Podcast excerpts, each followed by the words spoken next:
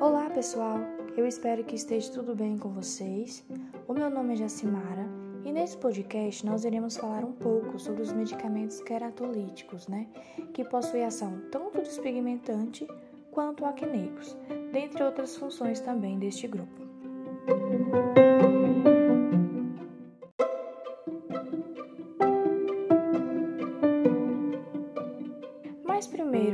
Que são esses medicamentos queratolíticos? São substâncias que têm o papel de dissolver ou destruir a camada mais superficial da pele, a qual nós chamamos de epiderme, certo? Através dessa destruição, acontece a redução da espessura da pele tratada e a estimulação da regeneração celular, através da esfoliação promovida por essas substâncias, que remove as células mortas, as produtoras de queratina, para que ocorra uma melhor absorção do princípio ativo.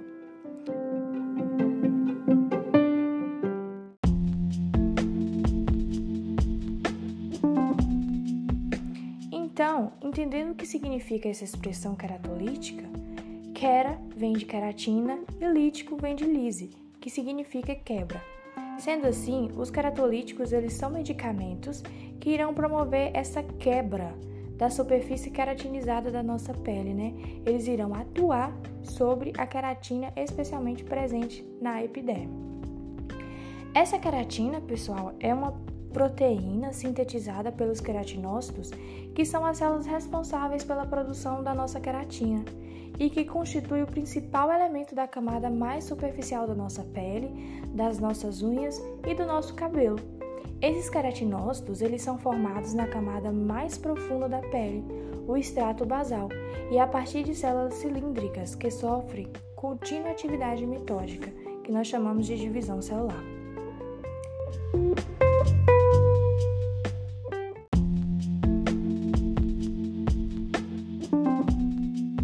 queratina ela pode ser dividida em dois tipos, a branda e a dura.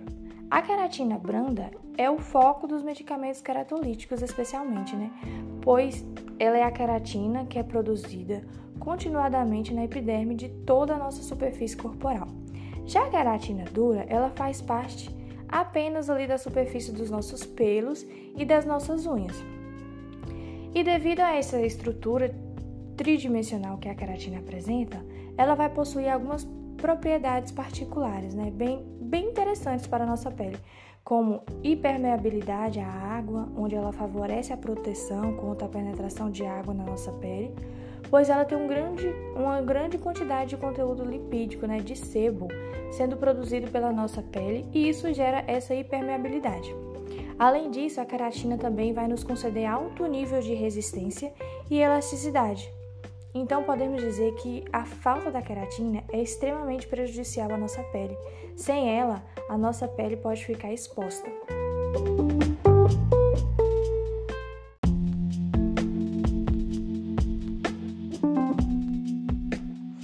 Voltando a falar dos queratolíticos, como eu falei, são medicamentos que promovem a quebra da queratina, né? Então eles vão ser utilizados em muitos casos de queratoses, que são o crescimento anormal das células produtoras de queratina, os chamados queratinócitos. Elas são crostas pequenas, ásperas, com coloração anormal, indolores e geralmente não coçam, e só são problemas estéticos. As queratoses elas são divididas em quatro principais grupos: a seborreica, que é uma lesão benigna da pele, geralmente arredondada ou irregular, de coloração acastanhada, amarronzada ou negra e de aspecto verrugoso.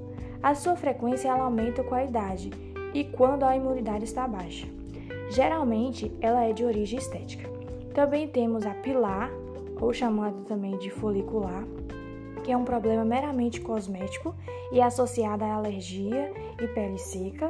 Temos também a solar, ou chamada de atínica, que são lesões causadas pela, pela exposição à luz ultravioleta prolongada, e poridorcarboneto, que é uma lesão cutânea pré-cancerosa parecida com a verruga, que ocorre em pessoas que foram expostas a hidrocarbonetos aromáticos policíclicos por períodos prolongados. As queratoses, pessoal, mais conhecidas são as psoríase, dermatite seborreica, calos e calosidades, verrugas, acnes e cicatrizes. Nós vamos aqui dar ênfase especialmente na acne e algumas substâncias também com ação despigmentante.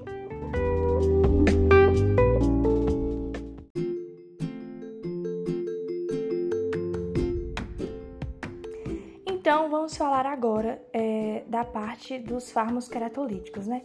Para a gente iniciar essa parte a respeito dessas substâncias químicas, vamos citar a respeito dos alfa-hidroxiácidos, visto que eles fazem parte da composição de diversos produtos utilizados na indústria cosmética.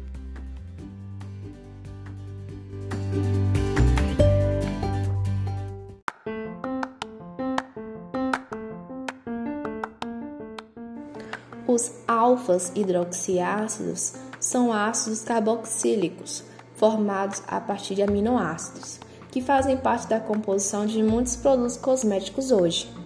É, eles irão promover uma ação de descamação das camadas mais profundas da pele e também uma ação emoliente.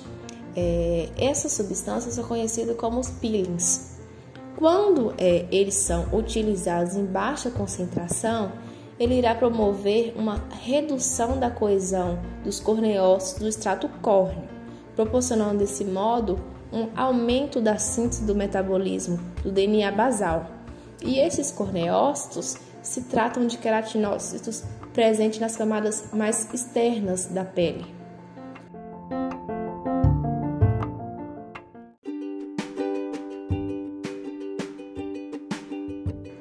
Bom, Portanto, eles irão provocar os efeitos tão esperados, como a renovação das camadas danificadas, a redução da oleosidade, aumento na produção de colágeno, previne o aparecimento de comedões e espinhas, promove o tratamento de marcas e manchas, aumenta a elasticidade, suaviza, enfim, acarreta o rejuvenescimento facial. Nos casos de peles sensíveis, pode acontecer de desencadear efeitos indesejáveis, por exemplo, uma maior irritação e vários outros. Quando é, eles são utilizados em uma concentração mais elevada, eles têm a capacidade de uma maior penetração na pele, sendo que, de acordo com alguns estudos, relata-se que quando empregado dessa forma, é, em uma alta concentração, pode não ter efeito tão específicos, correndo maior risco de reações maléficas.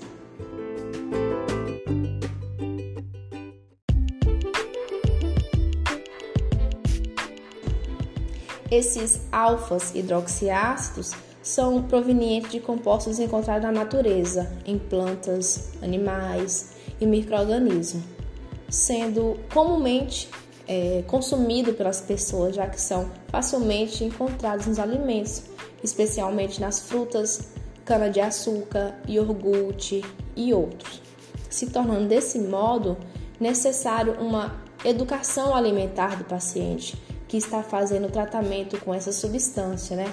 Ter uma certa cautela, cuidado no momento e durante é, é, o tratamento.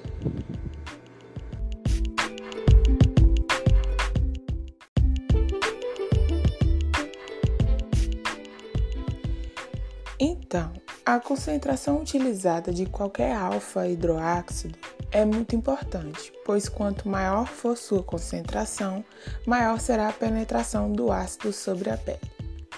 Falando sobre o ácido glicólico, que foi considerado um ácido universal por ser de baixo peso molecular e ter boa aderência à pele, seu uso é efetivo para acne, pelo fato dele ser queratolítico e ter grande capacidade de diminuir a população de Propinobacterium acnes, ou seja, tem ação bactericida. Além disso, tem ação comedogênica, clareadora, estimuladora de colágeno e elastina, ou seja, de renovação celular.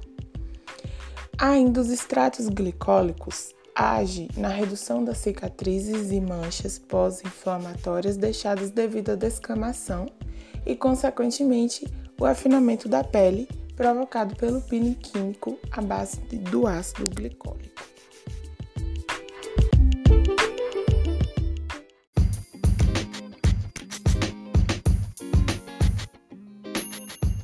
Ácido salicílico é um ativo biosintetizado do aminoácido fenilalanina, com ação queratolítica e antimicrobiana, que é bastante usado em pacientes que apresentam oleosidade excessiva, acne, calosidades e outras desordens da camada córnea da pele.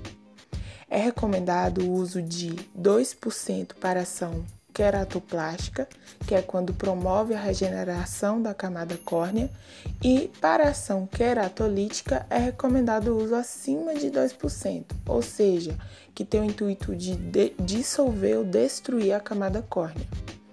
Em casos de hiperqueratoses, é recomendado o uso de uma concentração de até 10%. Já em verrugas e calosidades, é usado nas concentrações de até 20%.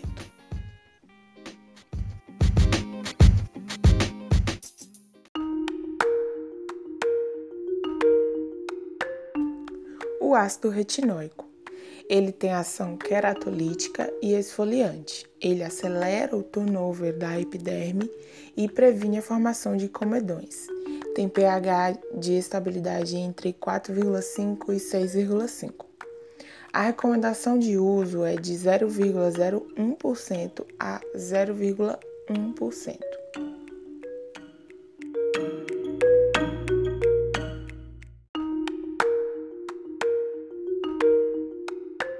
O ácido retinóico tem reações adversas. Ele produz eritema, descamação, é fotossensibilizante, por isso deve ser usado mais comumente à noite e é indispensável o uso de fotoprotetores durante o dia.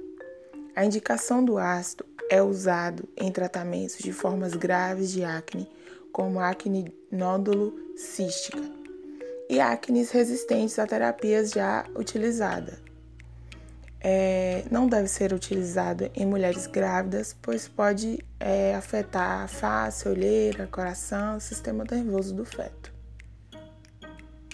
Sem falar que em algumas outras concentrações mais altas, o ácido retinóico deve ser manuseado em clínicas, em um lugar específico e por profissionais qualificados.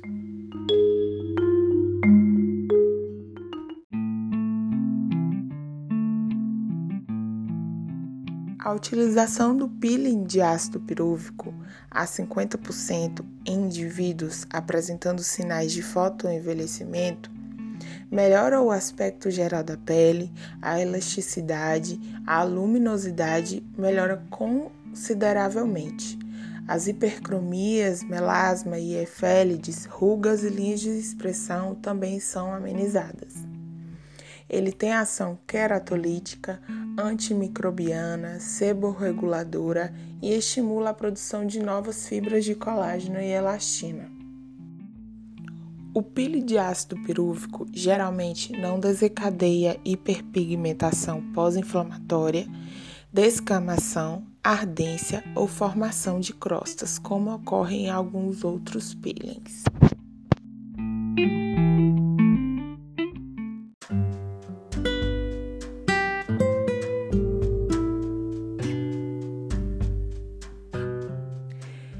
Esse foi o nosso podcast de hoje e nós falamos sobre a capacidade dos peelings químicos serem utilizados na superfície da pele para promover descamação, esfoliação e remoção controlada da epiderme ou derme e assim estimulando a regeneração de tecidos, diminuindo as linhas de expressão, rugas, manchas e cicatrizes.